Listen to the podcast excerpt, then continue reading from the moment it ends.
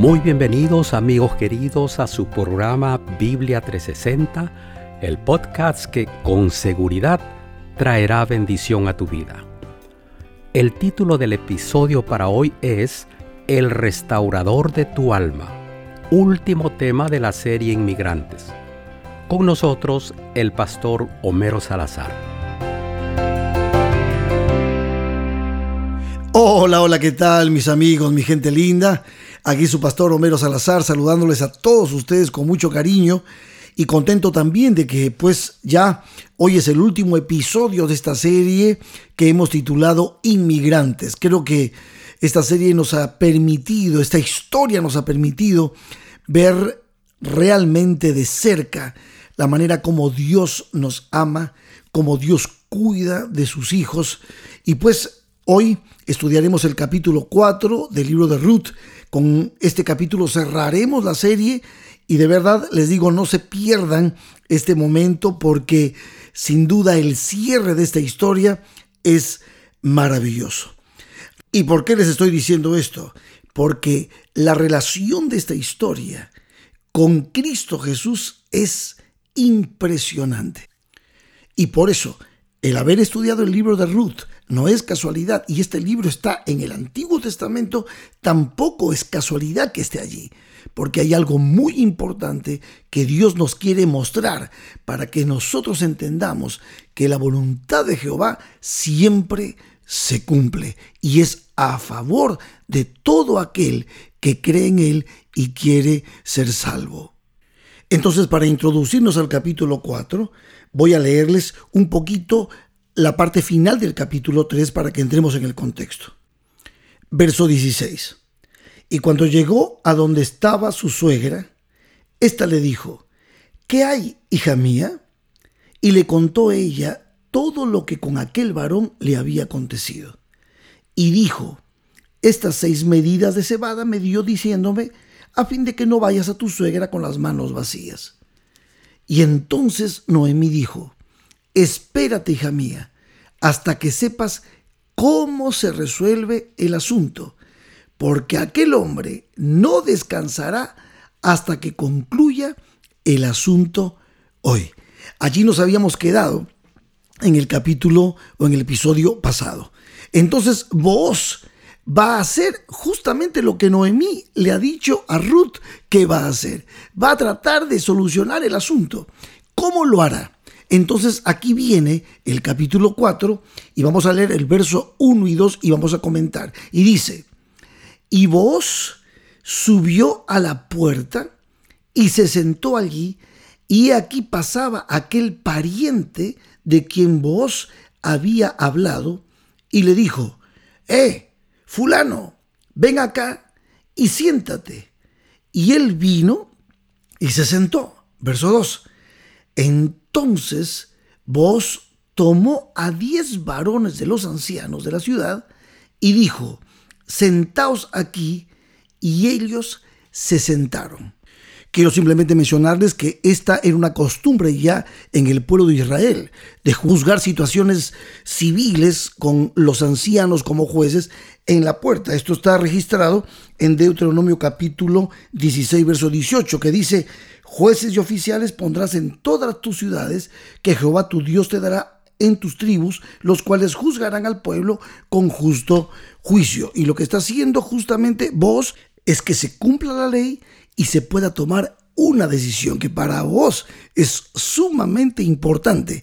Así que vamos a ver cómo viene el diálogo en esta convocatoria.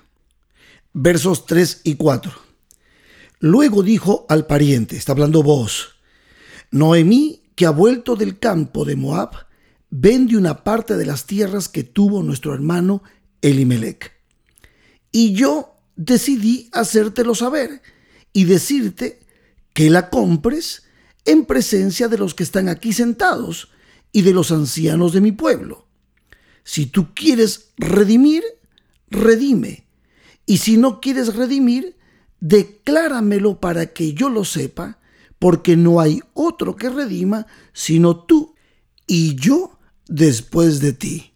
Guau, mis amigos, este momento es un momento muy tenso, muy tenso sobre todo para vos, que está enamorado, sin duda, porque si no, ¿cómo iba a convocar inmediatamente a los ancianos? Vos quería solucionar el asunto y no quiere perder por nada a Ruth, pero tiene que respetar los procesos. ¿Qué va a responder ese pariente que es antes que vos y que tiene el derecho de redimir primero que vos? ¿Cómo va a responder? ¿Saben cómo responde? El verso termina diciendo, yo redimiré. Esa fue la respuesta del pariente. Imagínense ustedes la cara de vos. Ah, pero vos tenía todo muy bien estudiado. ¿Por qué?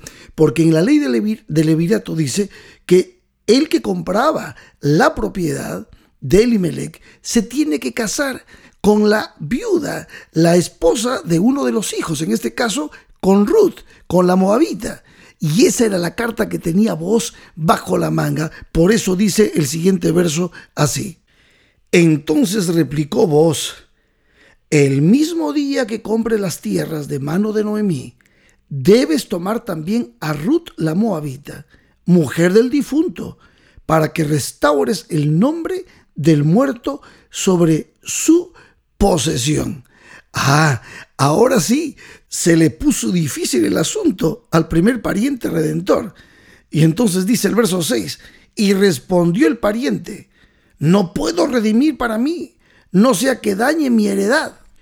Redime tú usando mi derecho, porque yo no podré redimir. ¡Wow!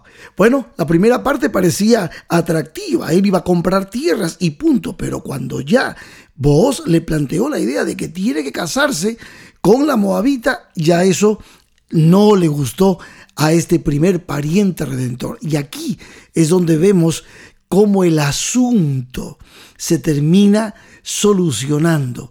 Como decía Noemí, no va a parar hasta que arregle el asunto. Y miren ustedes qué costumbres interesantes. Los versos siguientes dicen así.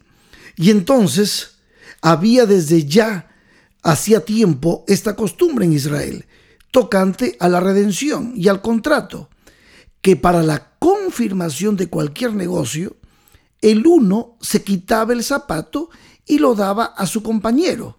Y esto servía de testimonio en Israel. Y ahí estaban pues los ancianos, los testigos a la puerta. Entonces el verso 8 dice, el pariente dijo a vos, tómalo tú. Y el pariente pues se saca el zapato y le dio el zapato a vos. Y el verso 9 vos sacando pecho con una alegría inmensa, imagínense el gozo que había en el corazón, vos dijo a los ancianos y a todo el pueblo, vosotros sois testigos hoy de que he adquirido de mano de Noemí todo lo que fue de Elimelech y todo lo que fue de Kelión y Maglón. Maglón era el, el esposo de Ruth que falleció. Kelión era el esposo de Orfa, la otra muchacha que no vino con Ruth de allá de Moab. Entonces dice el verso 10, y que también, y aquí sacando pecho, levantando la cara, con esa capacidad que tiene este hombre fuerte, dijo, tomo por mi mujer a Ruth la Moabita, mujer de Maglón. ¿Para qué? Para restaurar el nombre del difunto sobre su heredad, para que el nombre del muerto no se borre de entre sus hermanos, y de la puerta de su lugar. Vosotros sois testigos hoy. Aleluya, gloria a Dios. No, no, no se confundan, esas son solamente las expresiones mías, pero no están escritas en el texto ahora. Pero simplemente que es, esto es una alegría inmensa, imagínense. Ha logrado solucionar el asunto y ahora escuchen cómo responden los ancianos. Dice la palabra de Dios así, verso 11, y dijeron todos los del pueblo que estaban a la puerta con los ancianos, testigos somos. Jehová haga a la mujer que entre en tu casa como a Raquel y a Lea, las cuales edificaron la casa de Israel. Y tú seas ilustre en Efrata, y seas de renombre en Belén, y sea tu casa como la casa de Fares, el que Tamar dio a luz a Judá por la descendencia que de esa joven te dé Jehová. Tremendo. Amigos, ustedes nos imaginan lo que están diciendo estos ancianos, esta genealogía que empieza desde Fares, cómo va a terminar. Ustedes tienen que ahora poner atención a lo que viene, porque esto es el detalle. Yo creo que la razón por la cual fue escrito este libro, el libro de Ruth, fue contada esta, esta historia tan bonita que termina con un final feliz, es porque Cristo Jesús, el Señor Jesús, tiene mucho que ver con esta historia. Y se los leo. Aquí viene la parte hermosa, romántica, como dicen algunos, y la parte del cierre de la historia. Y dice el verso 13, y vos pues tomó a Ruth, y ella fue su mujer, y se llegó a ella, y Jehová le dio que concibiese y diere a luz un hijo. Así es como resume el verso. Eh, bueno, acá hubo fiesta, hubo boda, hubo todo, pero ahora ya Ruth, esposa de Boaz, le da luz un hijo y dice el verso 14, y las mujeres decían a Noemí, loado sea Jehová, que hizo que no te faltare hoy pariente, una primera bendición cuyo nombre será celebrado en Israel. Ah, ya les voy a explicar lo que significa cuyo nombre será celebrado a Israel, porque el nombre de Booz está escrito, pero el nombre del primer pariente que no quiso comprar, no quiso comprar las tierras ni casarse con Ruth, desapareció para siempre.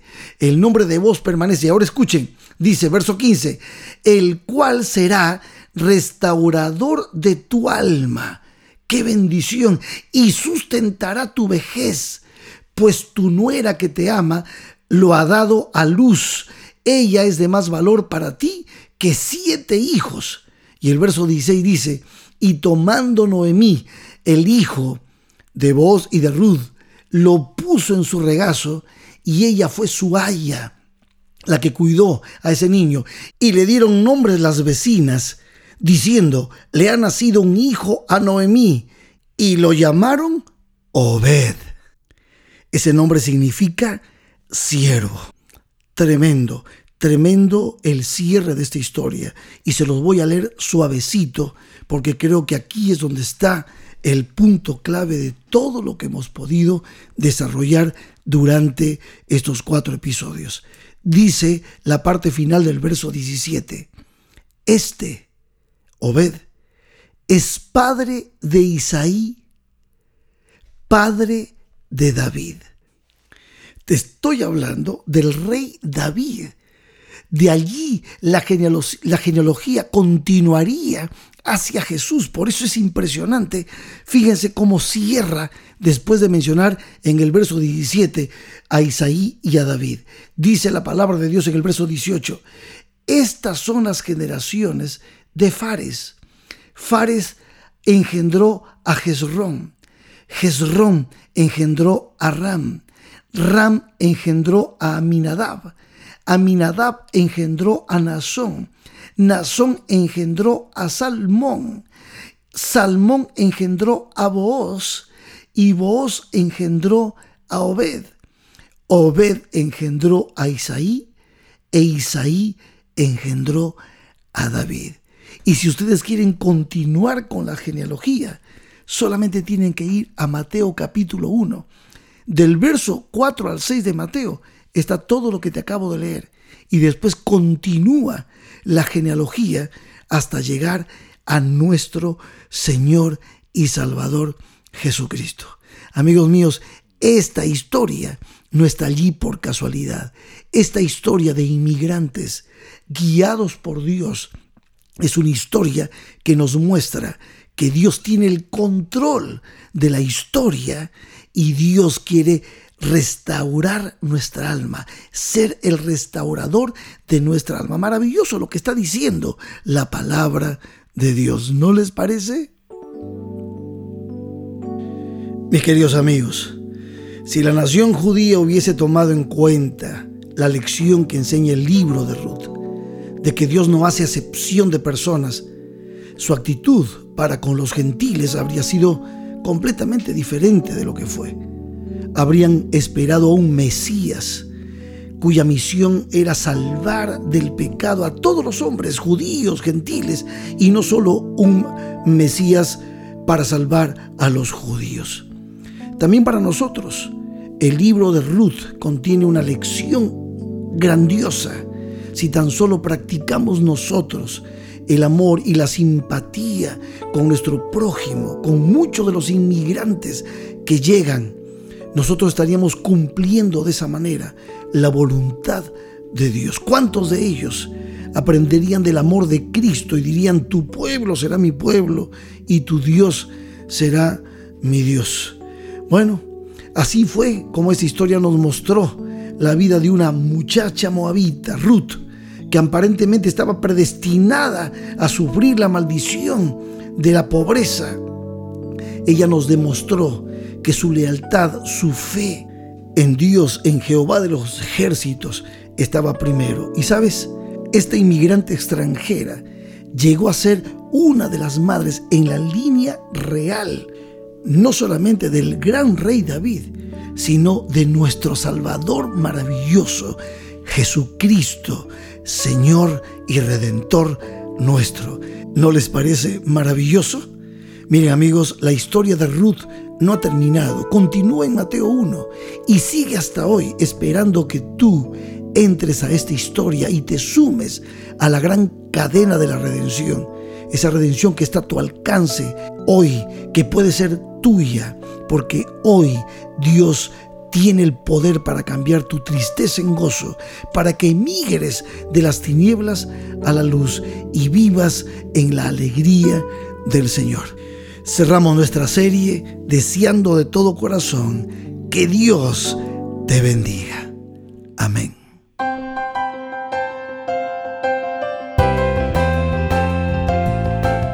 Agradecemos de todo corazón al pastor Homero Salazar por la serie Inmigrantes que nos compartió.